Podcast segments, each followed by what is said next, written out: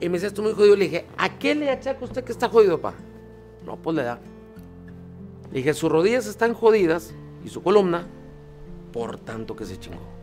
Sí, porque yo lo viví, de, te digo, desde los nueve años, veía cómo se la rompían papá y mamá. Pero la satisfacción es decir, gracias a este dolor, mantuve a mis hijos, alcanzó a ayudar a sus hermanos. Usted fue un productor, generó un chingo, ¿verdad?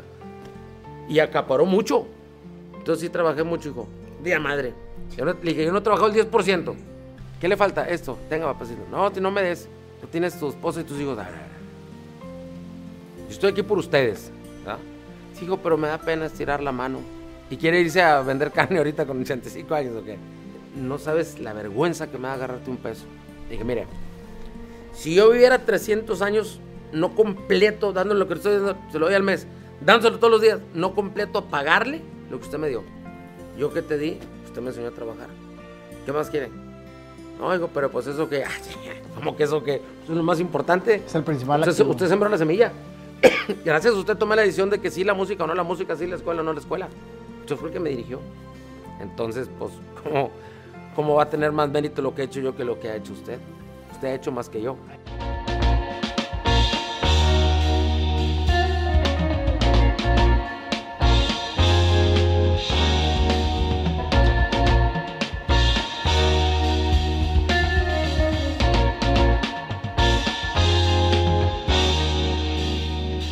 Beto, un placer tenerte en este programa. No sabes lo emocionado que estoy porque desde que lo empecé te tenía en la lista, compadre. Muchas gracias, un Y placer. hasta- y hasta que ya se dio. Un honor que, que me des la oportunidad de saludar a todo, a todo tu público.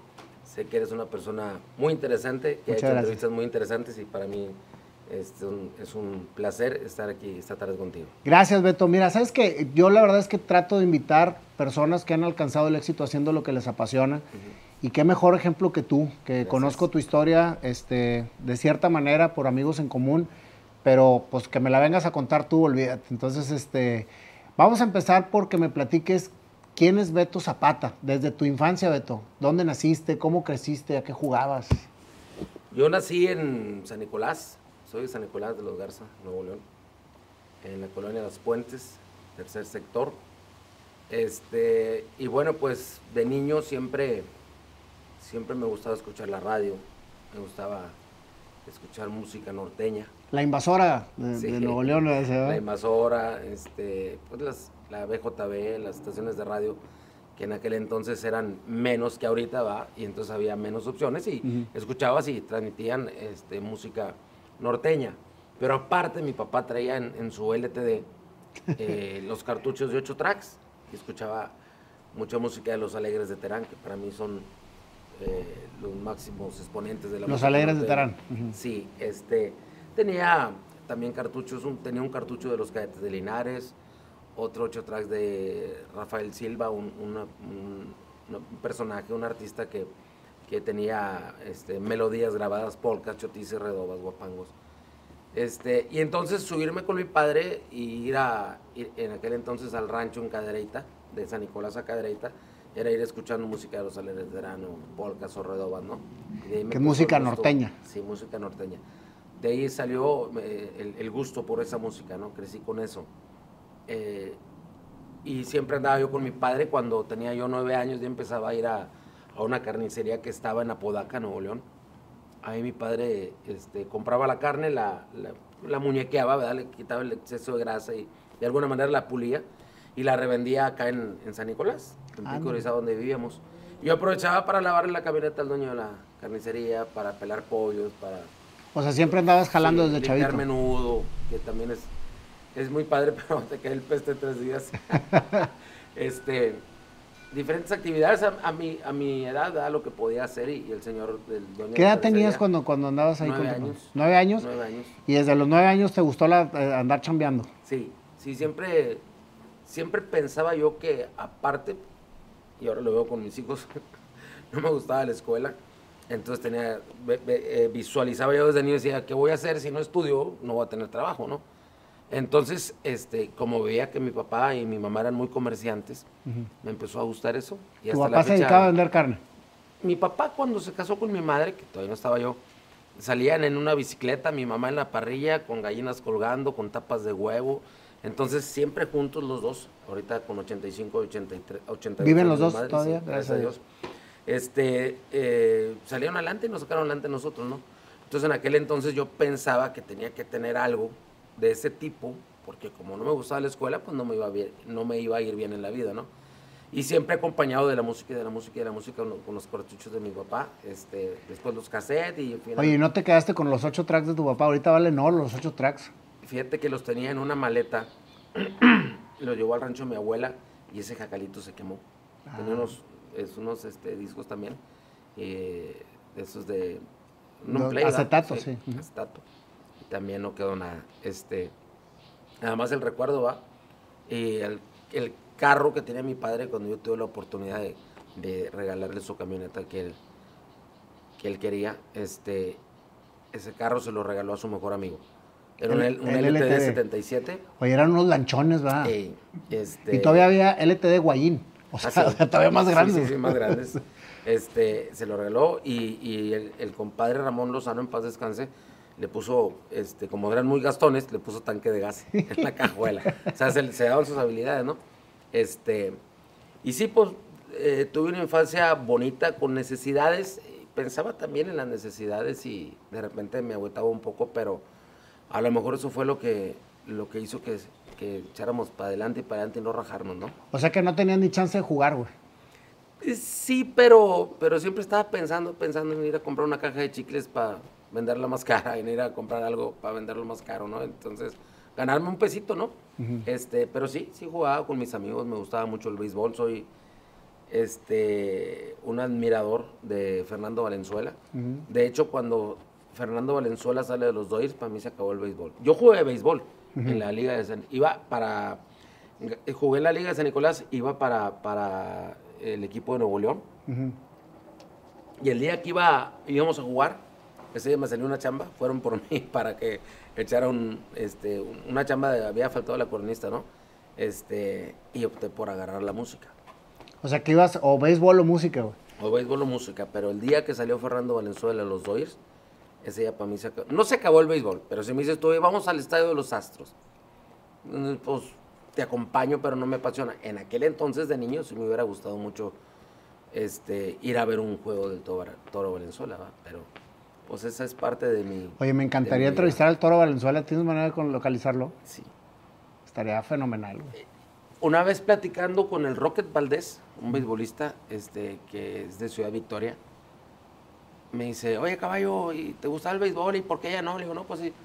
Dijo, ¿tanto te marcó tu vida? Sí, sí, le dije, yo estaba jugando el Toro Valenzuela y cuando se iban a extra este papá me apagaba la tele porque otro día tenía que ir a la secundaria. Entonces le bajaba todo el volumen, y la volvía a prender. Y si perdía el Toro Valenzuela, toda la noche me la pasaba, haz de cuenta, casi llorando. Me dolía tanto que perdiera porque yo soy muy, me muevo mucho por emociones y cuando me di cuenta que él eh, ayudó mucho a su pueblo, aparte de la figura del béisbol, como que para mí se engrandece una persona cuando tiene esa otra parte, ese complemento, ¿no? Entonces lo sigo admirando mucho. Y ese día me dice el Rocket, pero no lo conoces, le digo, no, y agarró el celular. Ándale. Fernando, no te molestes, y me lo pasó. Uy. Tú hubieras visto cómo me puse. ¿Qué edad tenías? Eso fue antes de casarme, yo creo hace unos 12 o 13 años. Órale. Y tenía yo 35, 37 años. Entonces, platicar con la persona, pues como ahorita, digo yo, este, de repente me dice alguien, oye, le grabas un saludo a don Ramón Ayala, o don Ramón, ¿cómo estás, Beto? Este, o, o gente de invasores de los Tigres del Norte. Que son... Gente que pensaste que nunca ibas a conocer y ahorita mandas un WhatsApp y así. Digo, no, no estoy en esa posición con Fernando, ¿ah? pero poder hablar con él fue para mí una maravilla, ¿no? Entonces yo creo que sí. Sería muy bueno. poder dar con él. Entonces, decides irte por la música, este, ¿a qué edad? Tenía yo 16 años. 16 años. ¿Estabas estudiando? Salí de la secundaria, Juan Aldama, entré a la prepa 7 y ya nomás no fui. ya, ya no fuiste. Me fui a Ns y doble Ns y, este, no sé, si fueran tallas de ropa fuera XXXXL, o sea, no sé. Oye, ya no volviste a estudiar, Beto. No volví ni por la feria. Y te fuiste, y tus papás no te decían, estudia, mi hijo. Mis hermanos y mi mamá sí. ¿Cu- ¿Cuántos hermanos tienes? Está mi hermana Blanca, y luego mi hermano Martín, mi hermana Aurora y yo. Los estamos registrados. los, que están, los que están registrados. Sí, somos cuatro y este y siempre mi hermano Martín por primer lugar en, en la escuela, y entonces yo era el todo el, el- el extremo, ¿no? Este, nunca me gustó la escuela y de hecho una, mi maestra de biología, mi maestra Eugenia, ya cuando entré a la prepa 7, que era una de las más difíciles, me decía que ella no entendía por qué si mi hermano Martín, mi hermano Martín a- aprendía a base de estar repase, repase, repase. Entonces me decía, tú no, tú con una pasada que le des te lo aprendes, porque me platica tu hermano que va al rancho y escucha una canción y llegas al rancho y le empiezas a cantar. Pues porque era lo que te ¿verdad? gustaba. Porque lo memorizaba, ¿verdad? Y este, digo, es que no me gusta. Total, este, nomás ya no fui a, a- a la prepa y, y dijo papá, "Ah, ahí está el acordeón, porque yo agarré el acordeón por un acordeón que ¿Tu papá no era músico? padre. No, mi papá ahí en el rancho cuando hacían, este, que para juntar para la iglesia o así, hace, yo creo hace unos eh, 65 años, este, tocaba el acordeón, ¿verdad? Polcas y canciones de los alegres de Terán. Y cobraban la entrada y con eso pues agarraban para una manita de gato a la escuela ahí en Melchorro Campo, de donde es mi padre. Ujú. Este, y me dijo, yo trabajo en Ilsa y tengo que darle horas extras para poderlo sacar adelante y aparte vender carne, ¿verdad? Traer carne para comercializarla aquí en la casa. ¿Tenían muchas carencias, Beto? Mm, no porque no faltaba que comer. Para mi padre siempre fue primero la comida y el estudio. El que no estudió fue porque no quiso. ¿verdad? Pero pues nunca hubo un pino de Navidad, nunca tuvimos una piñata. Mis hermanas no tuvieron 15 años. ¿verdad? Y cuando analizas, entiendes que ellos estaban tan preocupados porque no nos faltara nada, porque mamá andaba con el diario, calle por calle ahí en las puentes, eh, cobrando, ¿verdad? porque papá y mamá fiaban la carne a los vecinos. Y entonces papá andaba así, y le gustaba echarse unas cheves también. Eh, traía la carne, vendían la carne y luego le hablaba a un compadre, iban por cinco cabezas de res y las ponían en barbacoa. Entonces andaba en friega sacando un peso, ¿no? Para que no nos faltara nada. Pero no tuvimos esa otra parte, de que esperar a Santa Claus, pues no, o sea, no hay pino aquí, ¿va? Eh, y aparte era la temporada buena para vender cabezas de puerco, barbacoa, menudo. Entonces era donde papá le iba, le iba mejor de todo el año, ¿no? Entonces la Navidad era ahí con el vecino a ver qué le habían traído, ahí en el pino, ¿no? Este, esas, esas eran las Navidades para nosotros. Si querés dar un regalo, pues vete ahí con, con el vecino de enfrente, ¿verdad? Pero a mí si me dices, ¿te lastima eso, no? Hoy mis hijos tienen un pino, no les falta nada. Tan es así que a veces trato de... Sí, de hecho yo, yo de repente que, te, que dices que te preocupa que estén creciendo con lana, ¿no? O Sí. sea, este, de repente, ¿no? Sí, les, les falta sentir tantito frío, hambre, sed. ¿verdad? Nada más que te pega en el corazón y, y papá también así era muy consentidor, ¿verdad? Pero en aquel entonces, pues, papá, yo me acuerdo que quería unas botas. Hacía como que no oía a mi papá, ¿no? Pues, hasta, ay, qué padre. Sí, es que quiero unas botas, y yo ya, las zapaterías Pingo y tres hermanos. de aquel entonces. Reinaldo, Sí, Reinaldo. Reinaldo, amigo. Este, y una vez un primo me regaló unas, pero no me quedaban. Entonces yo estaba muy enojado porque no me quedaban y mi papá le rompió aquí para que saltara el hueso del dedo gordo para poderlas usar y andaba yo bien emocionado con mis botas. Este, ¿Cómo, cómo cuando, cuando no hay, compadre, cualquier cosa lo, Claro. lo celebras más, ¿no? Claro, sí, lo disfrutas. Lo, lo valoras. Entonces lo que, es lo que veo yo con mis hijos. Mis hijos tienen como cinco pistolas de esas de, de darditos de esponja y tienen una allá tirada y la otra acá y la otra acá y las muchachas recogiendo. Entonces vamos haciéndoles una disciplina de que las muchachas vienen a hacer otra cosa. Ujú. No vienen a andar detrás de ti, no. Tienen que aprender a, a- a alinearse los niños. Y en aquel entonces yo creo que eso sirvió también para que te entrara el coraje de decir quiero salir adelante. Porque aparte del ejemplo que vi con mis padres, siempre... Que enfriega. En friega, ¿no? Tuvimos esa, esa escuela. ¿Y cómo empiezas en la música a los 16 años? Había un grupo ahí en, en el Mezquital. Tengo un primo que es músico y eh, le gusta mucho la política, pero no le ha ido nada bien. no agraviando. este, y había un grupo por ahí, se llaman Los Aspirantes, en, en el Mezquital. Y yo una vez los fui a ver ensayar y total, el acordeonista salió me invitaron a mí. y Hicimos, no sé, dos 15 años y una boda y una pachanga, no sé, cinco o seis eventos, ¿no? Con el acordeón. Con el acordeón. Este, ¿Aprendiste a tocar porque estaba el acordeón ahí de tu papá? sí. Y porque, pues, tengo dos o tres familiares que se dedican a la música también. Y me apoyaba en ellos también cuando los veía para que me dijeran algo en el acordeón, para aprender. Este, hicimos esos eventos, después este, me salí de la agrupación y estaba, una vez estaba ahí en las puentes y pasó una persona, pasaron dos personas, Lorenzo Villarreal y Juan José Rangel, amigos míos, este, buscando a un acordeonista, pero él tocaba música colombiana y, acordeón de piano. Entonces se paran, yo estaba con Dante, el vecino de al lado, este, platicando ahí, sonciando. Se para y dice, oye, ¿no sabes dónde vive Alex? No me acuerdo del apellido. Uno que toca el acordeón. Ah, sí, preocupa regresarte, que les quieren está la tienda Don Miguel, dos cuadras y luego a la derecha, ahí vive. Ah, muchas gracias. Y dice Dante, él toca el acordeón. Yo, ¿qué te Él toca el acordeón. Chinga. Toca el acordeón y dije, pues me estoy enseñando. En aquel entonces yo estaba aprendiendo una canción que se llama La rama del mezquite, de Ramón don Ramón Ayala. Este, ¿y tienes acordeón ahí? Sí, un acordeón, la primera gabanera que tuve yo, que me la vendió mi primo Kiko Montalvo. Este, a ver, sácala. Y traía el bajo esto ahí. No, entonces le dijo, no, pues para qué vamos con aquel hombre, dijo, tú mero. ¿No quieres jalar? Le digo, pues. ¿Ya qué edad tenías ahí? Ahí tenía 17. O sea, acabas, estabas empezando este, vamos a ensayar aquí en la linda vista, que no sé qué hay que. Le dije, pues si quieres voy a ensayar, le dije, pero yo no sé si voy a dar el kilo. Si les sirvo, ahí estoy. Y ya fui a ensayar ahí y, este, y empezamos a jalar. Empezamos a trabajar en los bares, trabajamos en uno que se llama Los Jarritos, ahí en Prolongación Madero y Churubusco, que después se quemó. Y luego en uno que era el bar y al lado tenían un motel. En el bar había mujeres y este, no sé por qué tienen el motel al lado, Si nunca, si nunca entendí esa parte de por qué esa fusión, ¿verdad? Esos dos, esas dos empresas, Este, y ahí trabajábamos eh, en esos dos bares y, y luego fuimos a otro bar, por Félix Gómez, no recuerdo el nombre, de, Jesús González, creo que se llama el dueño, este, Chuy Villarreal.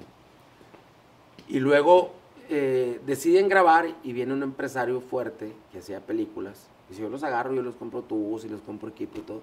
Y ahí fue donde yo me sinceré y le dije, ¿sabes qué? Le dije al, que cantaba mi compadre Pixie, le decíamos. Dije, yo canto aquí la cumbia de la para madura y canto la de Marilina además, ¿verdad? Y una de los invasores, una cumbia. Pero yo no puedo firmar, le digo, porque yo quiero cantar. Ándale. Y, pues tú eres el que cantas, me dijo, no, pues la neta sí va. Si quisiéramos que estuvieras aquí, pero pues no, pues aquí el que canta soy yo. dije, no, está bien que le vaya bien y todo. Y me quedé sin jalar pues, por unos 5 o 6 ¿Y por qué querías tú cantar? ¿Porque era lo que te gustaba? Me, me, gustaba desde niño siempre.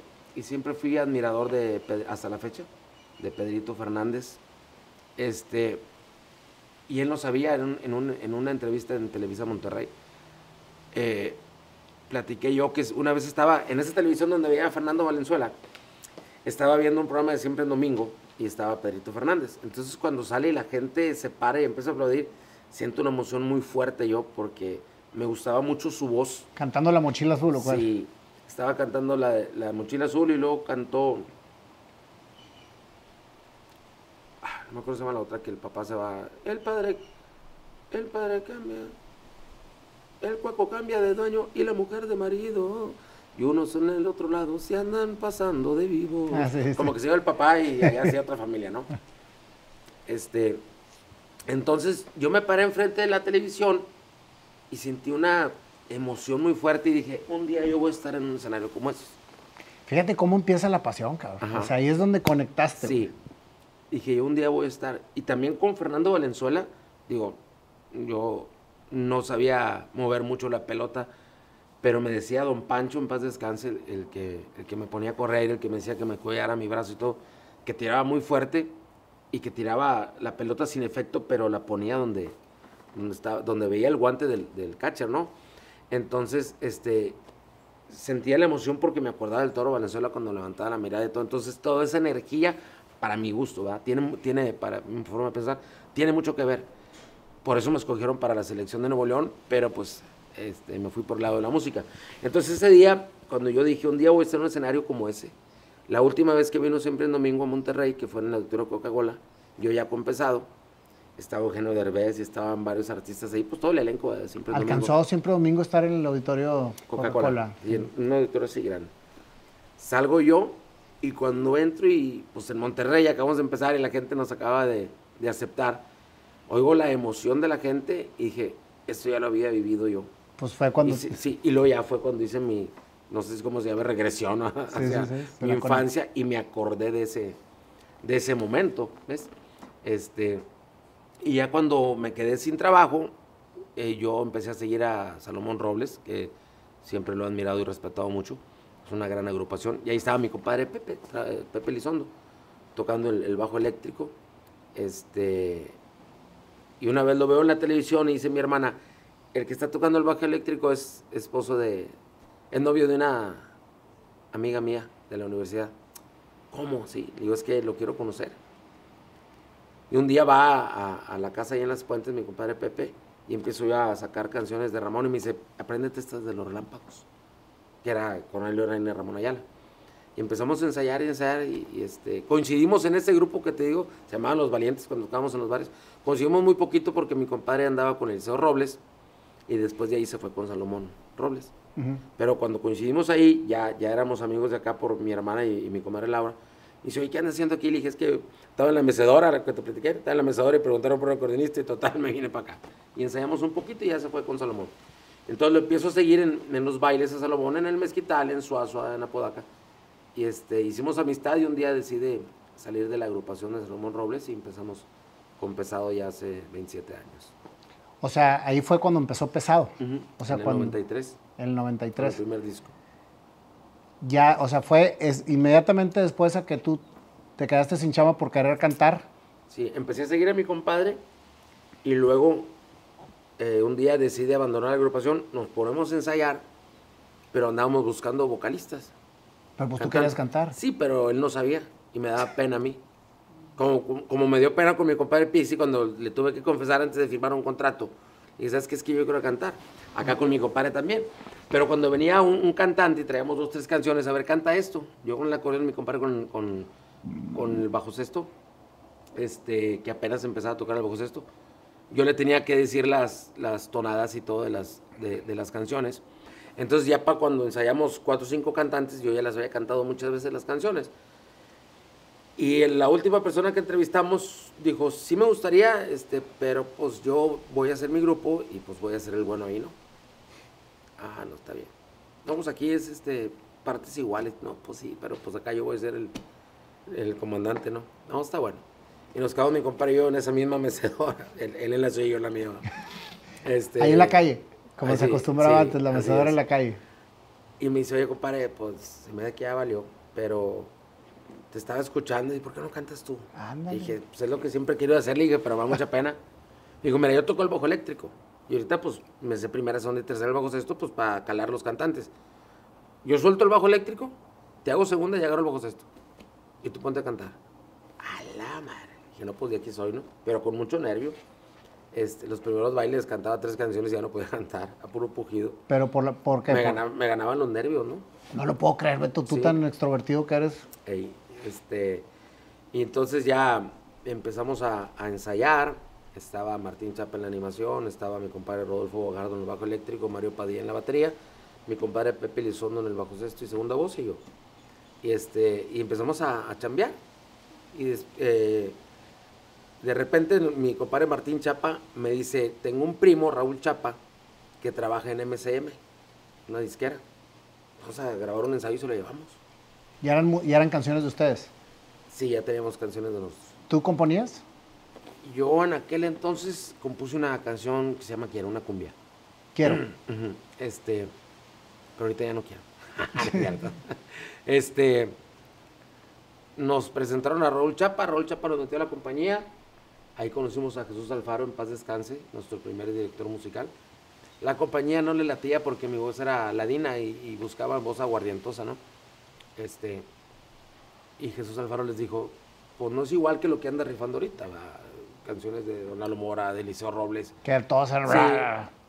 pero dijo, vamos a, hubo un break ahí donde iba a entrar banda machos a grabar de Villa Corona, Jalisco. No sé por qué no pudieron venir y teníamos dos días para hacer un disco de 10 canciones.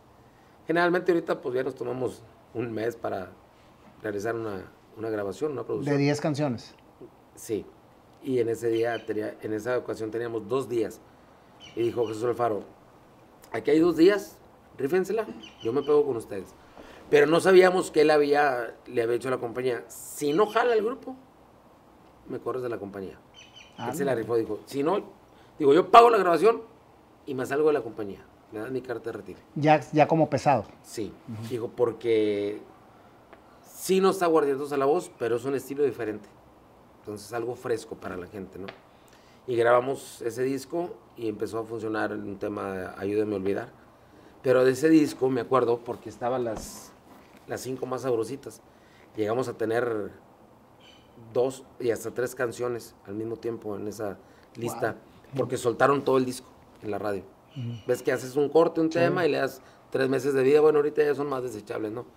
En aquel entonces era así. Pero la gente empezó a pedir y a pedir, entonces agarraron, pues está, yo me olvidar, pues agarra la otra y agarra la otra y empezaron dos, tres temas a sonar al mismo tiempo. Y era aquí local, ¿verdad? Aquí en Nuevo León. Y yo por lo que, lo que recuerdo, Pesado como que hizo un, un cambio de cultura en la gente de, para escuchar música regional, porque empezaron a agarrar gente de, que nunca había escuchado música regional, como que era una, un estilo de música muy fresco, como tú decías, como que para toda la raza, ¿no? Este, sí. Fresón. Así es. Eh, la gente siempre ha, que eso me, me, me, molesta. Dice mi compadre Pepe, no te claves en eso. Le digo, es que tienes que levantar la mano, ¿no? Porque tiene que saber la gente que hay algo que está mal. Entonces, encasillar al, músico grupero como drogadicto, como mujeriego, como cantina, como naco, y saber que hay grupos de música norteña que lo que se gana un artista de otro género en un año, él se lo puede ganar en, en una noche de trabajo, ¿no? Y que hay artistas muy disciplinados dentro de la música norteña. Y, este, y ese tipo de, de, imagen siempre lo tuvieron con el grupero, ¿no? Entonces hicimos la primera producción y sí, como mencionas tú, pues era San Nicolás, Apodaca, Suazua, muchos eh, municipios de Nuevo León, pero cuando entrabas en San Pedro, por ejemplo, este, la cultura musical era diferente. Y poco a poco y poco a poco fue se metieron. penetrando, ¿va? Entonces ahorita, no nosotros, mis compañeros, Intocable, El Duelo, muchas agrupaciones, este, La Firma, La Leyenda, este, tú pasas por San Pedro y, la, gente, la gente en sus fiestas o en, su, en sus carros trae, trae música, música grupera, ¿no? Este, y me da mucho gusto saber que eh, fuimos parte de, ese, de esa cultura, de ese cambio, de saber que es una, fueron una música así. Por ejemplo, tú escuches un tema que cantó Luis Padilla cuando yo me casé, que se llama Contigo Tengo Todo, es una obra de arte, ¿verdad? Que si le escuchara un Ricardo Montanero, si le escuchara un Miguel José, yo te juro que la graban. Entonces, y es grupero. Pero como lo que yo te mencionaba ahorita, de Calle 13. Tú me dices Calle 13 y lo asocio luego como, ah, canciones, no sé, agresivas, solo y cuando veo yo ese video y escucho esa canción que, que compuso cuando niño jugaba béisbol, y cuando veo que sale con los Tigres del Norte eh, haciendo un reclamo a su país de que todos somos hermanos, me cambió la, la, la me cambió la imagen de él. Y digo yo, es un gran artista, ¿no? Me gustaría un día conocerlo. Y así como eso, hay mucho que no conozco. Mi ahijado Julio, también es el de las percusiones, escucha mucha música. Y de repente dice, mira, padre, ¿no? Me puso a... Eh, hay una canción de un cantante, creo que es de Costa Rica, que se llama Algo, algo, le, algo le pasa a mi viejo, algo así, como que le entra Alzheimer al papá y hace esa canción. Entonces, mi, mi ahijado Julio me ha puesto muchas canciones de otros géneros. Digo, yo pensé que este género era así. Entonces, eso pasó con la música grupera. La, la gente, la, la gente fresa empieza a escuchar y empieza a digerir esa música porque es música bonita también. Muy bonita, las letras son, son increíbles, todo lo que... Lo que yo creo que la, la música regional, la, la, grupera, la banda y todo, expresa mucho con, con la letra de las canciones. Son historias muy padres, la mayor parte. ¿verdad? Así es, y la música banda también es muy bonita. Y la música banda de, de años atrás también, ahorita hay muchas bandas, el Recodo, Recoditos, La Arrolladora, MS, que andan eh, con un éxito tremendo y me da mucho gusto. Este, eh, Chuy Lizárraga, que es amigo mío, mi compadre el Coyote, que tiene una voz impresionante. Pero antes también, cuando estaba Chalino Sánchez con música de banda, cuando estaba Octavio Norzagaray, tienen canciones muy bonitas.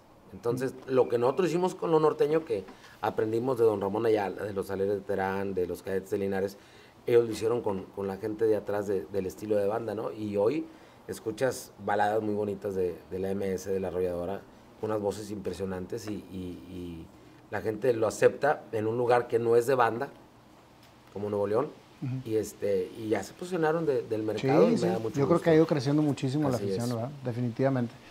¿Qué pasa con el éxito de Pesado? Porque de repente se fueron a la nube completamente. Beto, ¿cómo reacciona ante esto? Este, en el sentido, porque yo creo que, y más que eres una persona, o, o me dices que eres una persona introvertida y de repente empiezas a tener mucho éxito y tú cantando, güey. Sí. O sea que eso es, es algo que, que, pues me, me decías que al principio hasta pena te daba. Sí, me daba mucha pena estar en el escenario. este, simplemente aceptar cantar en la agrupación. Este, pues yo creo que es una etapa eh, que se superó porque nosotros mismos, todos venimos de abajo. Mi compadre Pepe viene de abajo. Mario Padilla desde muy niño tocaba la batería y viene también de, familia humilde. Mi compadre Rodolfo Guajardo no, pero tenía los pies bien puestos en la tierra, no. Mi compadre Martín Chapa tampoco venía de abajo. Su papá tenía una empresa de, tortilla, Socomato. Este, pero pues también con, con bases sencillas, ¿no? Entonces, eh, pues empezar a ganar un peso y pensar en comprar un autobús y tener un autobús diferente al de todos, ¿no? Que tuviera una sala y tuviera baño, regadera, este, televisiones, eh, todo. Este, se pudo lograr, pero siempre pues lo que hemos aprendido en la casa, ¿no? Tener los pies en la tierra y, este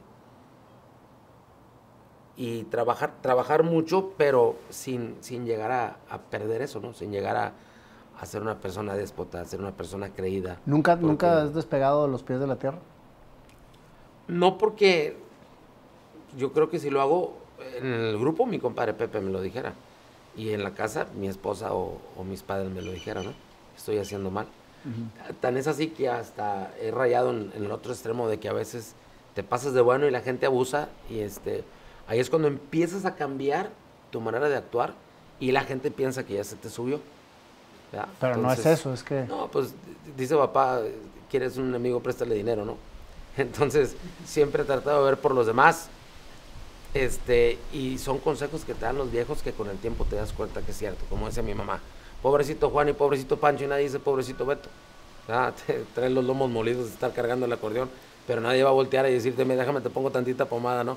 Entonces hay que ayudar cuando realmente la gente necesita. Este, pero hay gente que necesita y no se quiere mover y tú te estás moviendo para ti, para, para poder a- a echar la mano a alguien que porque no se mueve no lo genera. Entonces sí, ahí es donde la gente empieza a pensar que, que ya no eres igual, pero pues bueno, cuando tú sabes lo que haces y con la gente que lo haces, estás tranquilo, ¿no? ¿Se te quitó la pena de cantar, Beto? Sí, sí se me quitó. eh, Hace poquito me contrataron con mariachi y este y estaba cantando y me dice la festejada. Eran como unas ocho parejas nada más.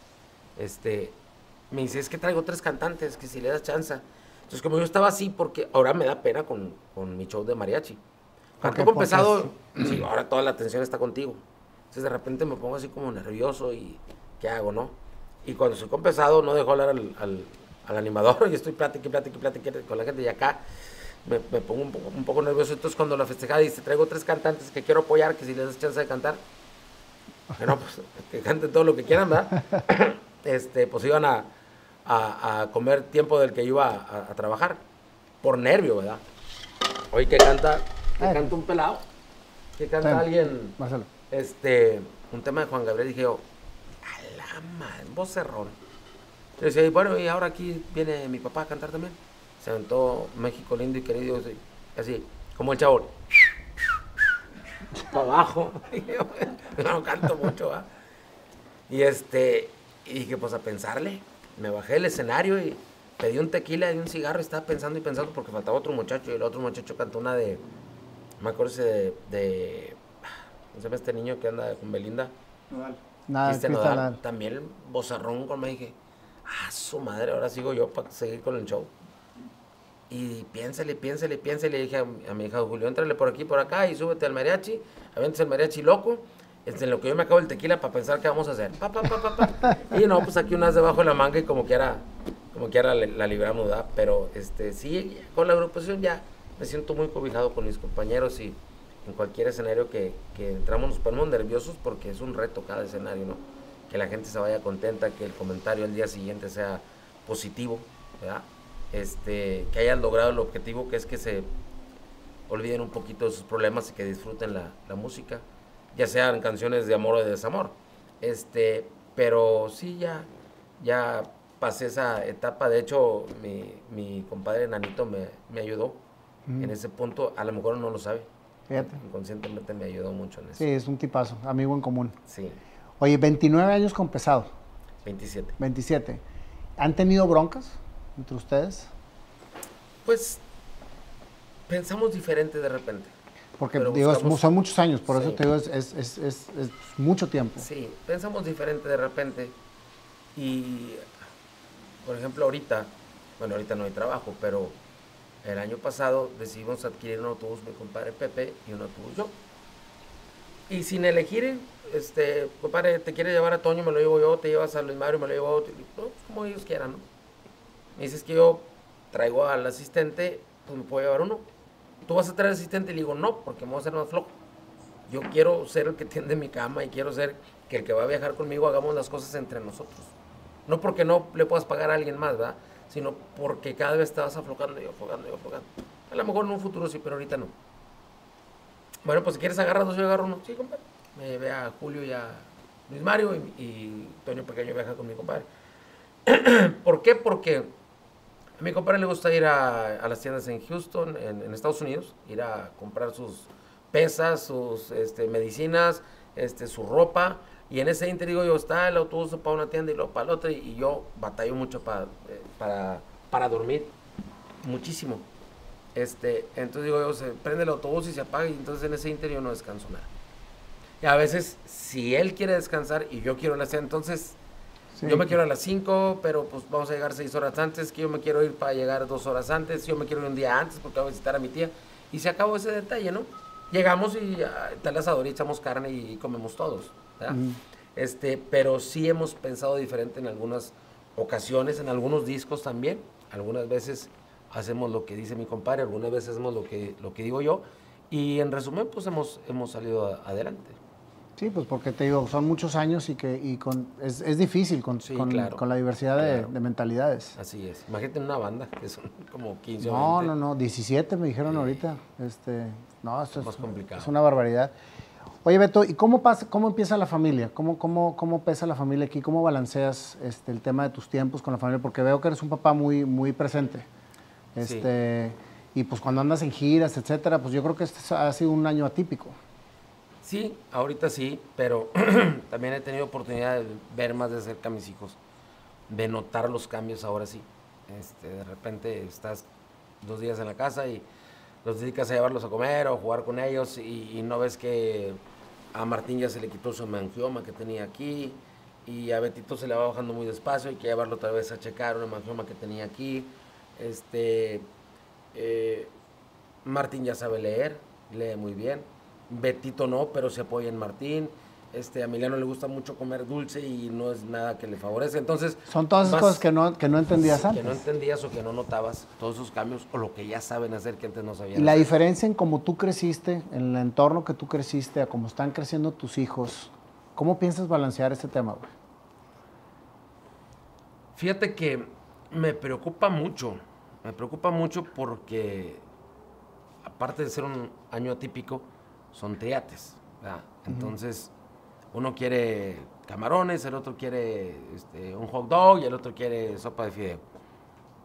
Y entonces, a mí como me apasiona la cocina, me gusta complacerlos, pero este, sabemos que, que no es correcto. En la casa era, hay esto. O sea, ¿quieres o no quieres? Nada más. ¿verdad? Hacía mi mamá frijolitos con chorizo, con tortillas de harina recién hechas. Hacía un, un pollo con calabacita y elote muy rico, carnita de puerco con, con calabaza y elote. Este, hacía eh, filete empanizado, es, milanesas de, de, de res empanizadas muy sabrosas. Este, entonces, pero había esto. Es, Ay, papá, es que yo no quiero. Y ya empecé a aplicarle, ah, no quiere mi hijo, no. Bueno, hijito, pues, es que así, eso que quieres mañana lo podemos preparar, pero ahorita ya es, papá, es que yo, mira, vas a llorar y como quiera no vas a resolver nada, ¿verdad? Eso que estás pidiendo, que quieres que traigamos de la tienda pollo, eso lo podemos hacer mañana. ¿Esto qué hacemos? ¿Lo tiramos o cómo hacemos? No, papá, es que yo quería, sí, yo también quería otra cosa, hijito, pero esto es lo que hay. Y le salió bien sabroso, mamá. "Mm, bueno, al principio era batallado, ahorita ya, "Mm, bueno. Y luego ahorita juegas conmigo, sí, ahorita vamos. Vamos allá al columpio y le doy pucha a mi hijo y jugamos a lo que quiera. Pero ahorita hay que comer esto. Y a veces cuando se ponen así en, su papel los tres, este, tengo ahí unos videos que me manda una señora que tiene unas trillizas y, y viven eh, pues con muchas carencias, ¿no? Y en la medida de lo que podemos, ayudamos ahí. Y hace poquito me, me dijo que estaba desesperada y total, y le, le mandé un poquito de ayuda. Una ayuda que tú te la, ahorita te traes unas cervezas y se, no completas, ¿no? Y ver cómo lo administra la señora y cómo les compró comidita ese día a las, a las trillizas. Y todavía invitaron unos vecinitos a que comieran en una mesita de esas de la Coca-Cola. Entonces le digo a mis hijos, venga para acá los tres, pero ya con la voz más fuerte. Siéntate tú aquí, tú aquí, tú aquí. Y, mira. Y todavía les mandan saludos, saludos, primitos. Y no, sé qué. No, mira, mira lo que están comiendo, hijo. Invitaron a sus vecinos. Están comiendo a lo mejor algo que no tiene nada que hacer con lo que estás comiendo, con lo que tú no quieres comer aquí. Y son primas de nosotros, papi, sí, mira. Ay, déjame, grábanos, papá, para mandarle un saludo. Ok, vamos a comer. Y, y como que, ah, canijo, tiene razón, papá, ¿verdad? Porque me da, me da mucho coraje que se desperdicie la comida o que mis hijos vayan a, a crecer con esas exigencias que yo creo que nadie deberíamos de ser así, ¿no? Fíjate qué importante, güey.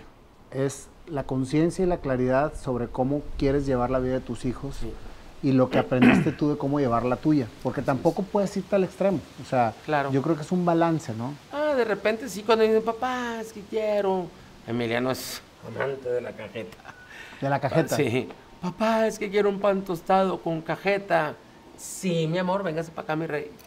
Ah, Canijo me dijo que sí. Sí, pero no te Porque voy a te decir está todos los- pidiendo algo que no, que, no, que, no, que no hay. que no hay. O sea, en ese momento preparado. Exactamente. Ayer me dijo precisamente ayer en la noche, papá, yo voy a cenar esto. No, hijito, eso no es cena. La mañana, mi hijo, ¿cómo hace su pan tostado con, con cajeta? Es que yo quería ahorita, papá. Aparte me dijiste que querías un hot dog, pero sin pan. Entonces te voy a hacer un hot dog sin pan. Te lo voy a poner tantita mayonesa y tantita katsu en un plato, ¿verdad? Es que yo quería. ¿Qué hago? ¿La tiro, hijo? No, papá. ¿Puedo ver la tele? No debes de ver la tele mientras comes, por eso se te enfría la comida. Pero en esta ocasión vamos a verla juntos. Pero aquí está tu salchicha. Y se le olvidó el, el pan tostado con cajeta. Pero si le pones ahí un litro de cajeta, se lo zumba. ¿Ves? Entonces tienes que ir viendo cuándo sí se despoquita. Papá, una paletita. Sí, mi hijo, venga, mi hijo. ¿Qué, qué quiere? De esas que vienen de dos colores, sí, tenga, mi hijo. Otra, espérame tantito. Eh, Papá, es que. Bueno, pues tienen 15 días. Sí, cómase otra, mijo. De esas de hielo que les encanta. Papá, espérate, para acá, véngase para acá. Vamos a comer pescadito, vamos a hacer un huevito, vamos a hacer otra cosa. Pero a veces sí y a veces no. Son más las que no, ¿verdad? Pero tienen que. Estás muy presente. ¿Habías estado presente también en años anteriores? Sí, pero hoy más tengo más oportunidad. Pero siempre has tratado de balancear tu vida artística Sí. con tu vida familiar. Sí, porque decía mi mamá, qué vergüenza que llegues con tus hijos y te les pongan las cruces. Perdón de la gente. Ay, ahí vienen estos pinches huercos. O sea, llegábamos a la casa de mi abuelo y decía mi hermana Blanca, ya va a empezar el sermón. Porque íbamos de las puentes a la Bellavista, ahí por la Monumental. Ya saben, no tienen que abrir el refri. Si tu abuelito está viendo la tele en el canal fulano y tal, ni se les ocurra cambiarle. Y lo que le dé su abuela, ustedes digan, no, gracias abuelita, ya cenamos. Y esto, son las cinco, cállate la. Hijito, mi abuela hacía un chorizo bruto. Estaba mi abuela así. Parecía que tenía ligas aquí. Y tenía unas manonas así, chiquitas pero gorditas. Hacía un chorizo, ella lo, lo, papá le llevaba la carne y ella lo hacía, lo preparaba. Les hago huevito con chorizo. A la madre. No, abuelita, ya cenamos. Aurora, le mamá, Aurora, ¿por qué le dices a los niños? No, no, no, no, Sara, usted ya está muy cansada para venir a dar lata. Déjame le- darle el gusto de... No, no, no, no, Sara, ya cenaron. Y le decía, abuelito, ¿le quieres cambiar a la tele? No, abuelito, me gusta un chingo ver a Jacobo Saludowski. Hombre, qué bruto, me entretiene tanto. O sea, si me pones a Heidi y me pones a Jacobo, Jacobo, mi adoración, ¿verdad? O sea, tan Bien educados, bien es- educados. Es tan interesante saber qué pasó en Chechenia a mis 10 años. Estoy mortificadísimo, ¿verdad? Porque también el terremoto del 52 y que... ¿Qué te importa? ¿Quieres ver a Heidi quieres ver el tío Rodolfo? A Remy, a Remy. A Remy también. Este, entonces era así como que, no, abuelita. Pero ya cuando salíamos y cuando papá traía tantita eh, galletita, nos llevaba ahí por Avenida Universidad, había unos tacos de trompo, Uh, que no te lavaban las manos. Llegas a tu casa y todas las noches estás- Y todavía hasta la fecha, yo como tacos de trompo y te acuerdas. Me, me- me gusta muchísimo el, el olor del adobo que le ponen al- al- a, los tacos de trompo. No todos me gustan, ciertas, en ciertos puestos sí. La vez pasada por allá por la Independencia dije yo, "Ching, ya no me gustaba el monte para que hubiera leones. Ya es que cosa tan exquisita. En una, en una caja y una camioneta el pelado ahí montado. Pero brutos, y hay otros que, que lo ya, mejor los- la- sí, la- que ya están franquiciados y todo, y está mu- muy ralito el sabor, no está tan penetrante así. Penetrante, pero no te queda mal. Este, y entonces ahorita me mortifica que mis hijos lleguen y digan, ay, en estos pinches garcos. Porque no, le, no, lo- no, no, no aplicas todo lo que aplicaron contigo. No, pero poco a poco le digo a mi esposa, hay que irlo aplicando. Pues, ay, no seas exagerado. No seas exagerado. Lo Es que ahora, ahora vemos como todo como exageración, Beto. Sí. Pero no, se han perdido tanto las costumbres, la educación, la imposición de los padres en el sentido de la educación que deben de tener nuestros hijos. Así es. Nos hemos, nos, nos hemos vuelto muy laxos. Se van perdiendo mucho los valores. Yo he estado en situaciones que me apenan mucho cuando un hijo le dice a su papá, "Ay, por eso, güey. que no-". Yo sí le hubiera dicho papá, por eso, güey. Si ahorita no tengo dientes, no tuviera ni uno, ni muelas, ¿verdad? Es una falta de respeto. Tremenda. Entonces, hay una canción de Antonio Aguilar que dice, éramos inseparables, casi como dos amigos. Esa que se llama ¿Qué falta me hace mi padre? No sé si ya la has escuchado. Entonces, el casi como dos amigos es, sí, güey, platícame si ya este, te encierras en el baño pensando, yo, tu mamá piensa que te estás bañando y te tardas dos horas, ya empiezas con una edad diferente, otra etapa. este, casi como dos amigos, sí, platícame que le agarraste las boobies a, a una muchacha que te gusta o, tu hijita que eh, te hicieron un pecho o algo. Esa es confianza. Pero no es confianza, ¿qué onda, güey? Esa no. Entonces la gente dice, hazte amigo de tus hijos. Necesitas eso para que el niño... Yo quiero que sí me tengas confianza. Que si traes un granito en un testículo, me digas, papá, trae un granito aquí. Ábrete conmigo y dímelo, güey, porque tú vas a ayudar, soy tu padre. Tú piensas que el vato con el que te eches una cheve, ese güey no, ese güey es para echarte una cheve. Mañana ocupas y se va a voltear. Como dice, fuera de su padre y de su madre, está muy cabrón encontrar un amigo. Me, me jacto en decir que tengo muy poquitos, pero no se rajan, como dice papá, ni con hacha gringa, ¿va? Este, pero muchas gentes confunden eso. Entonces el niño va y se refugia con alguien que piensa que es lo correcto confiarle algo. Si tiene su novia y, y no ha llegado la comadre y piensa que está embarazado, mucho, y no le platicas a tu padre, esa confianza quiero me la tengas. ¿Cómo me la voy a ganar? Hasta aquí. Pero no me digas, güey. Estuve en otra situación más penosa donde le digo, sí, sí, maldiciones se Sí. pendejo. Yo lo oí, agarré mi camioneta y me salí y, y me viene muy lastimado porque es una persona que aprecio mucho. Pero, ay, hijito, ¿te conozco? ¿Te quieres? No estamos hablando de eso, pendejo. Al papá. Eh, y después lo abordé y le dije, oye, güey, así, así, así, así. así. Y que papá me hubiera tomado los dientes y dijo, el mío también. ¿Y por qué no reaccionaste? Y dice, "Ah, es que nos vamos a toda madre, güey, y aparte tienes que hacerte amigo de tus hijos. Le digo, no. Entonces, por eso le digo a mi esposa, el mundo se está pudriendo, no hay valores, este, se exhiben mucho otras culturas que no estábamos acostumbrados a ver, este, y debes de preocuparte por, pues digo, hacer tu labor, ¿verdad? No vas a cambiar el mundo, pero hacer tu labor al menos en tu casa y, y tratar de que tus hijos sean hombres de bien, que sean hombres respetados y que se enseñen a respetar a los demás. Eso es lo que sí me Es una línea muy delgada, Beto, que creo que tenemos que tener muy consciente de no pasar, Así es. ¿verdad? Definitivamente, porque, Yo con mi papá digo maldiciones, pero no a él. no, sí, sí, es muy diferente. Eh, hablé hace rato con... Ah, aquí, en el patio de tu casa. Este... ¿Qué hay, papá? ¿Qué pasó, hijo? ¿Cómo está? Anda muy jodido, dijo ya. ¿Por qué? ¿Chile chingazos? Sí, hijo, nomás que...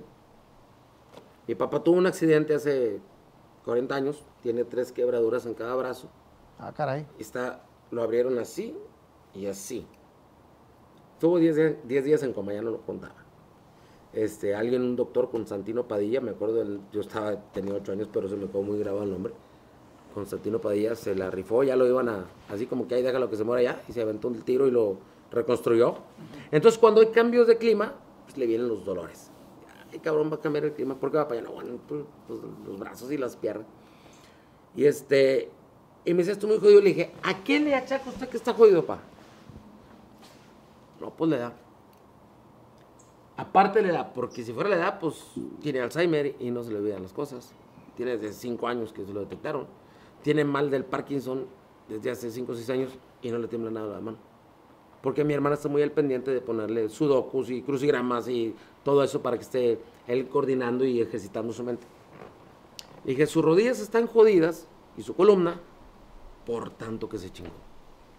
Entonces, usted pone a analizar esto, tengo que estar tranquilo, pues, este dolor, pues, obviamente, este, está canijo vivir con ese dolor, pero la satisfacción es decir, gracias a este dolor, mantuve a mis hijos, alcanzó a ayudar a sus hermanos, a una primita también la crió como si fuera su hija, a mi padrino que vivió siete años con nosotros, a sus suegros, a los dos. Usted fue un productor, generó un chingo, ¿verdad? y acaparó mucho. Entonces cargaba las bandejas de carne con 140 kilos de peso usted y le da otros 40 en una mano. Y luego agarrar, y entonces todo eso. Sí. Entonces sí trabajé mucho, hijo. Día madre. Yo no, le dije, yo no trabajaba el 10%. Venga, hijito. No, hijo, no, si no, el dolor ahorita chinga. Ahí le tengo una pomada que me trajeron en Veracruz. de veras, hijos. Y empieza a levantar el ánimo. ¿Ves? Pero usted chile chingazo, usted póngase, ya su madre, va para acá. Digo maldiciones con él, pero no a él. Pero qué bonito lo que estás diciendo, güey. O sea, fíjate cómo puede cambiar el dolor el hecho de saber el por qué lo tienes. Así es. O sea, tengo dolor por todo lo que he trabajado, por todo lo que, lo que me he esmerado por darle a mi, a mi familia una vida digna. Es un dolor que puede cambiar de un dolor de queja a un dolor de satisfacción. Así es. No diga, lo cargo con gusto porque fue precisamente lo que tuve que hacer para sacar adelante a la familia. Porque yo lo viví, te digo, desde los nueve años veía cómo se la rompían papá y mamá. Mamá iba, compraba con una tía ropa usada, íbamos en el LT de papá, ya manejaba mi hermano Martín, íbamos a vender allá ahí en la unidad laboral ahí en San Nicolás, este, los domingos y pues venía mi hermano Martín con una fajita de puros de 10 y de 20 y le decía, pero sacábamos un peso y de ahí me empezaba a seguir gustando a mí la, la comercialización. a veces se nos olvida todo lo que los padres se friegan por darnos la vida que tenemos. Así es. Sea cual sea. El esfuerzo por lo que realmente te dieron como hijo vale la pena. Hayan logrado lo que hayan logrado. Pero hoy se le da muy poco valor a eso. Muy poco valor. Muy poco. Es más, creo que hasta estamos en una etapa en que minimizamos a los padres, güey. O sea, los vemos como, como, mira, yo logré mucho más que tú, o yo, fíjate lo que estoy haciendo. Pero de manera ofensiva. Sí, de manera ofensiva. Yo le digo, papá, es que te he ido muy bien, hijo. ¿Qué le falta? Esto, tenga, papacito. No, no me des. Tú tienes tu esposa y tus hijos. Yo estoy aquí por ustedes. ¿verdad? hijo, pero me da pena estirar la mano. ¿Y quiere irse a vender carne ahorita con 85 años o qué? Dijo, si no tuvieras las rodillas así jodidas, digo, sí le entraba. Bueno, a ver, póngase, o dígame qué le pongo aquí al machacado. No, hijo, pues esto, a ver, ahí voy. Y, échale chingazo, no está jodido, ¿verdad? Pero tenga y le va. Ah, vino, dice, no sabes la vergüenza que me va a agarrarte un peso. Dije, mire, si yo viviera 300 años, no completo, dándole lo que usted se lo doy al mes, dándole todos los días, no completo, pagarle lo que usted me dio. Yo que te di, usted me enseñó a trabajar. ¿Qué más quiere? No, digo, pero pues eso que, ¿cómo que eso que? Eso es lo más importante. Es el principal usted, usted sembró la semilla. Gracias, usted toma la decisión de que sí la música o no la música, sí la escuela o no la escuela. Usted fue el que me dirigió. Entonces, pues, ¿cómo, ¿cómo va a tener más mérito lo que he hecho yo que lo que ha hecho usted? Usted ha hecho más que yo. Hay que enseñar a trabajar a los hijos, Beto. Así es. Pero sí, sin dejar de lado esa admiración y ese respeto a nuestros padres. Creo yo. No, no, no, sin lugar a dudas. Ahora, ¿te gusta mucho ayudar, Beto? Sí, me gusta, me lastima mucho ver a gente este, tan necesitada. Como me lastima ver a gente bien, que camina y se mueve y todo y, que está pidiendo ayuda, ¿verdad? Pero sí hay mucha, hay mucha necesidad y lamentablemente hay una frialdad que existe dentro de la política que no, no les permite sensibilizarse este, con, la, con la ciudadanía y buscan las estrategias para que vayas con una persona que tiene hambre y le des un lonche y vote por ti. Tan sencillo así va, porque es la realidad. Eh, tengo gente que se dedica a la política, conozco gobernadores y conozco alcaldes y diputados, pero no comparto esa idea de, preferir hacer un puente que sacar adelante a, una familia que en realidad lo necesitaba. Y por eso a veces tenemos la, la oportunidad de, de, ayudar. De hecho, los productos que yo comercializo, este, ahorita están, estamos en, una etapa donde hay un niño que necesita atención para su riñón, este, desde los 6 años, ahorita tiene 10. Y estamos haciendo una rifa para poderle poner un sueldito al papá que ahorita no está trabajando. Y a lo mejor alcanzamos a poner un sueldo durante unos dos meses y medio, que esté tranquilo, enfocado en el niño, haciéndole sus... No tienen la máquina, tienen que hacerlo a mano, la diálisis y todo. ¿Y son puros este, productos tuyos los que están rifando? Sí. Este, y afortunadamente ahora que, que, me junto mucho ahí con los amigos de Allende, ahí en un ratito acomodamos casi todos los boletos. Pero sí dices tú, oye, mis hijos están sanos, este, no les falta nada, este, entonces, ¿cómo estará ese padre con su niño desde los seis años? ¿Cuántos años más va a batallar? Ojalá y hubiera un donante ya, ¿verdad? El niño no ha disfrutado su infancia. Y tú ves a los tuyos y también cuando ves que tienen tres juguetes y los dejan todos regados, y tú, ahí te aplicas con tus hijos y ves el caso que y tú, pues estamos bien bendecidos, ¿no? Por eso dice mamá, siempre de lo que, de lo que tenga mi hijo te hay que repartir un poquito. ¿Y así creciste con esa mentalidad? Con, esa, con ese ejemplo, así es. Bueno, dice mi mamá que, yo no me acuerdo, pero dice que así era desde, desde muy niño. Este, una vez dice que estaba yo en la primaria y que no se explicaba por qué llegaba yo con hambre y que una vez me siguió y había, sí me acuerdo del viejito, un viejito que él cargaba su carretón. Este, y traía pues, lo que sacaba de la basura, como un pepenador, no sé cómo les dicen. Y dice mi mamá que vio cuando yo le di la monedita al, señor. Que por eso cuando yo llegaba de la escuela decía, o sea, ¿por qué traes tanta hambre? Dice, en el recreo te comiste un noche. Vendían unas margaritas con mortadela. Ahí en, la, bien rica, ¿verdad? Y, y, luego cinco tostadas con una salsa caliente. Le echabas el nudo y lo quebrabas y así con madre. Pero pues yo no, no me la aventaba pues para darle al señor, ¿verdad? Y este dice mamá, pues a la mejor. Pero no, pues es lo que vi en la casa. Papá y mamá siempre fueron así. Hasta la fecha son así. Ahorita estamos en una etapa donde no hay trabajo. Estamos este, reestructurando una deuda que tenemos con los autobuses. Estamos por firmar un contrato eh, donde parte de ese contrato será para estar este, pagando la nómina con nuestros trabajadores porque... ¿Tiene mucha gente de planta? Son como unas 14, 15 personas. unas, bueno, ya con unas 17 personas.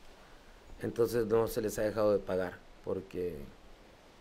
Digo, nosotros tampoco tenemos la culpa, pero pues Dios nos dio la oportunidad de, de tener un guardadito donde poder estar echando mano. Este, y por eso decidimos mi compadre Pepe y yo eh, seguir pagando la, la nómina. Este, y ponernos a grabar. Vamos a, soltar un tema ya. La próxima semana hacemos un video para soltar un tema nuevo. Yo en lo personal también tengo otro tema que hice con, con orquesta y mariachi y acordeón. Este, la próxima semana hago el video también. Entonces, pues seguir trabajando, de repente me da por componer, este, de repente me da por, en vez de que vayan por el carbón al lugar donde, donde lo están produciendo, voy, voy yo y dejo las bolsas para acordarme de, de cuando vendía chicles y lavaba carros y todo, porque me trae una emoción muy pues padre. Como quiera eres comerciante. Sí, y me llevo a mis hijos también. Ah, sí, pues bajan dos, tres bolsitas de carbón porque están chiquitos, ¿verdad? Pero, pero que estén sabiendo que de ahí sale un... Es, me llevé a Betito, a este, ahí con un señor que vende cabrito. Y dije, véngase, mi hijo. Papá, es que quiero... Trae hambre, sí, véngase. Y bajó, bajamos como 70 bolsas y él bajó a lo mejor tres o cuatro. Hasta allá, hijo, déjale ya, mi hijo, acomodada. Y no la golpeé porque se remuele. Y ahí por otra y se emocionó, se le las manos. Papá, este, y ahora, ahora, con lo que me pagó este hombre, chalío, vamos a ir a comprarle a mi hijo sus taquitos de barbacoa. Entonces dijo, ah, canijo, de aquí salió para acá. Vivió esa parte del proceso, es decir, no traigo, ahora sí ya traemos, mira, nos acaban de pagar. Y como que le, yo siento que le debe haber quedado así como, porque al otro día me dijo, papá, ¿y si le hicimos a mi mamá qué? Porque le, le insisten mucho a mi esposa que les pongo el toldito afuera en, una colonia privada, pero ponen el toldo y la gente que pasa haciendo ejercicio, mis hijos les venden limonadas o chicharroncitos, palomitas. Y, este, y me gusta que vayan aprendiendo eso porque el estudio es indispensable, yo lo veo ahora, me lamento no haber estudiado, pero también tener una alternativa diferente también es, es este, algo que te puede dar la oportunidad de estar bien este, cuando no tuviste la oportunidad o el gusto por la escuela, por el estudio. ¿va? Oye, Beto, ¿y te arrepientes de algo de lo que haya pasado en tu vida? ¿Cambiarías algo? ¿Cambiaría algo? Eh, no, yo creo que no, porque las veces que nos hemos equivocado hemos aprendido. Entonces, no, no cambiaría mi infancia, aunque no tuve lujos. No la cambiaría porque tal vez si los hubiera tenido no valorara a mis padres como los valoro hoy. Eh, entendí que si no había eh, Santa Claus, ni había, nomás había una coronita que ponía mamá, o si no ponía con, dibujaban un, un pinito. Este, entendía que era porque era el mes donde más se trabajaba. No había tiempo para pararse a poner pino. Y ya después, es que no había, güey, ¿verdad? Pero en aquel entonces lo entendía así. No hay tiempo para poner un pino, no hay tiempo para ir a, hablarle a Santa. Y hoy lo analizo y, este, por eso digo, no cambiaría mi infancia. Mm, mis hermanos son maravillosos conmigo. Este, mi esposa, pues, como todos los matrimonios, va, estamos bien, a veces más o menos, ahora más con la pandemia, pero no cambiaría. Pero ha sido un papel importante en tu vida, sí, claro, porque tiene unos sentimientos muy nobles. este, yo creo que por eso mis hijos salieron así también. Son traviesos, pero son... ¿Tienes nada más a los triates? Tengo una niña de 20 años. Ah, tienes una niña de 20 años. Y este, ahí ya tengo ahorita, yo creo que unos 5 años de no verla. Pues por detalles de la mamá, ¿verdad? Este, ¿Estuviste casado antes o fue una...? no, no estuve casado. Yo creo que ese fue el, el, por qué no me dejaban verla, ¿verdad? Desde que nació yo la veía eh, dos días y luego un año no. Y luego tres días sí y luego dos años no. Y así estuvo toda toda esa historia, pero no me arrepiento porque las veces que estuvo conmigo le disfruté mucho y traté de darle los mejores consejos que un padre le puede dar a una, a una niña, ¿verdad? Ahorita ya, no sé si está casada, no sé, este, cambió su celular, ha venido a ver a mis padres, y dice, ah, es que vino Fernandita, ah, qué bueno. Te da la nostalgia, ¿verdad? Porque esto no, no creo haber sido tan malo, porque mis hijos preguntan, Betito dice que quiere pedir eso de Navidad. Entonces tú, Ah, este, te hace un nudo en la garganta y buscas cómo sacarle la vuelta al tema, ¿no? ¿Y has intentado conectar? Sí, pero no, no hay respuesta, entonces... O sea, ¿por ti no queda? No, estoy tranquilo porque la pensión le tocaba hasta su mayor edad y hasta la fecha la tiene, entonces, pues no es algo que ni más pro ni más rico, ¿verdad? Pero sí, si yo estuviera en sus pies, yo sí hubiera corrido a ver a mi padre. Pues claro, definitivamente. Sí. Pues muy bien, Beto. Este, la verdad es que ha sido una estupenda historia. Gracias. Toda, Beto. Este, Si antes te admiraba, ahora te admiro más. Gracias. Definitivamente. Este, porque es una historia de perseverancia, de haber luchado por hacer lo que te apasiona, todo lo que da, Este, la, verdad es que es, es admirable en todos los sentidos. Y pues el que me haya regalado esto, Beto, este, para mí es un honor, en el sentido de, de, todo lo que expresaste, porque es muy genuino y así es como realmente se, se te ve. Sí, no me gusta tener dos caras. A veces, a veces está mal, ¿verdad? Porque soy muy sincero, pero... Pero no, es, es al contrario, güey. Sí, la verdad, este, yo cuando te vi la primera vez, me, me, me, llamó mucho la atención como lo que te, lo que te platicaba de Carlos, ¿verdad? De Carlos Moret entonces cuando los veo juntos dije, ah, qué padre, si Carlos me escribió, pues a lo mejor un día voy a poder conocer a Nayo. Y que haya sido a mi casa, que es la casa de todos, con mi compadre Nanito. No, hombre, y, fíjate cómo son las cosas. De mi parte es igual, o sea, siempre, o sea... No, no, pero de mi parte más, ya No, pero yo más. no, a mí me había comentado Adrián, yo te traía precisamente en, en miras desde, desde hace mucho, y siempre te das cuenta cuando, cuando mira, creo yo que cuando hay una conexión en la vida es por algo.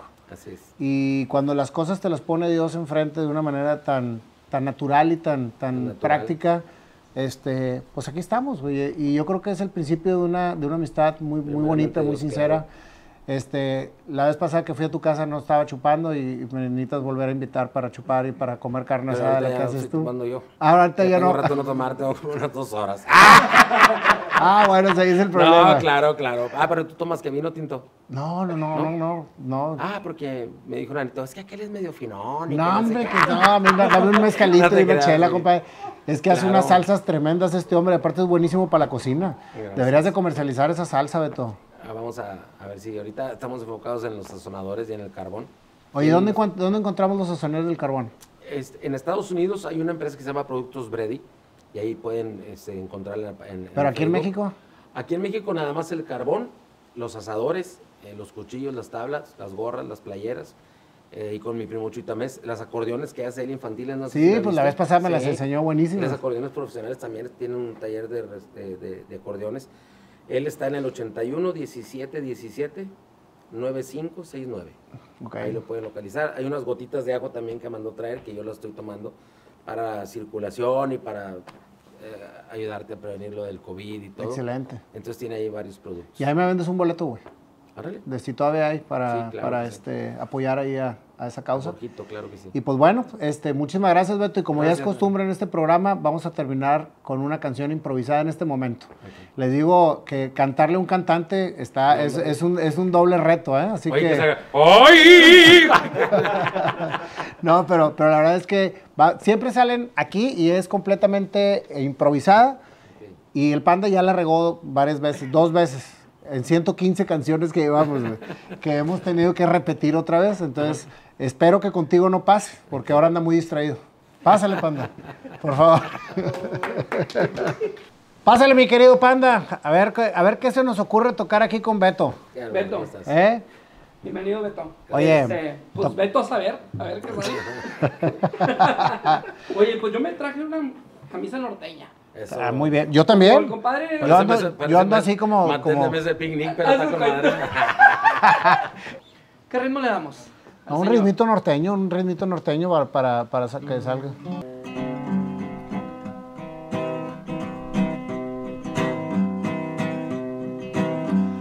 Esta es la historia de Beto, un chamaco que nació en la colonia Las Puentes, con su padre gran admiración, ellos salían a vender. Beto los observaba y a la vez aprendía cómo se gana la vida. Beto creció y el béisbol gustó y un día una decisión tomó irse por el canto y el béisbol dejó. Y así. Pesado surgió. La historia ahí empieza. El éxito empieza a llegar. Con gran esfuerzo y sueños. Pesado empieza a brillar. Beto tenía pena pena por cantar, pero el escenario llamaba y a Beto eso emocionaba.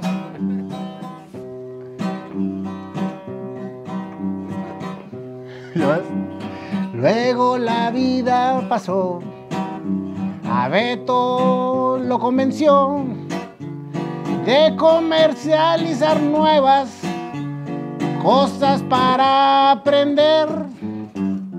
Todo surgía bien. Beto lo hacía muy bien. Los hijos llegaron y Beto los enseñó también a crecer. Su padre cansado estaba y Beto lo animaba a sacar adelante la historia que lo hizo crecer, todo eso lo aprendió y aquí está dando ejemplo con su vida y su pasión. Beto sigue viviendo, este corrido se acaba con gran alegría.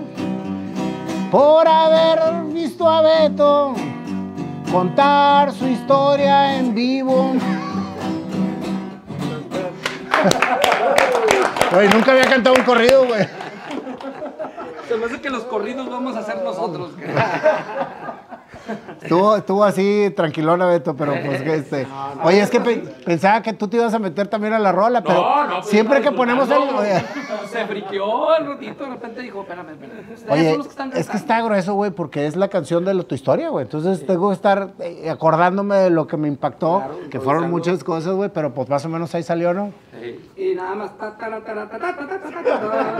¡A los leones! Oye está bueno, Beto, pues muchísimas gracias por el grandísimo honor que nos diste en estar aquí con nosotros, en haber platicado tu historia.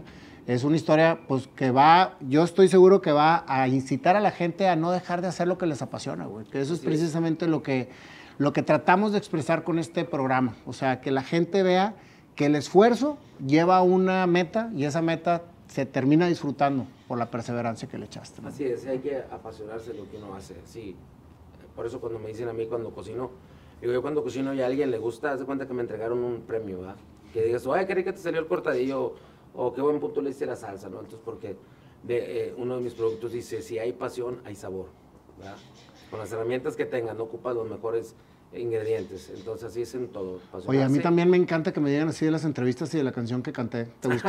Claro, me apasionó. Muchas gracias. Muchas gracias, Tico. Pero gracias por tu tiempo. Gracias, Panda. Gracias.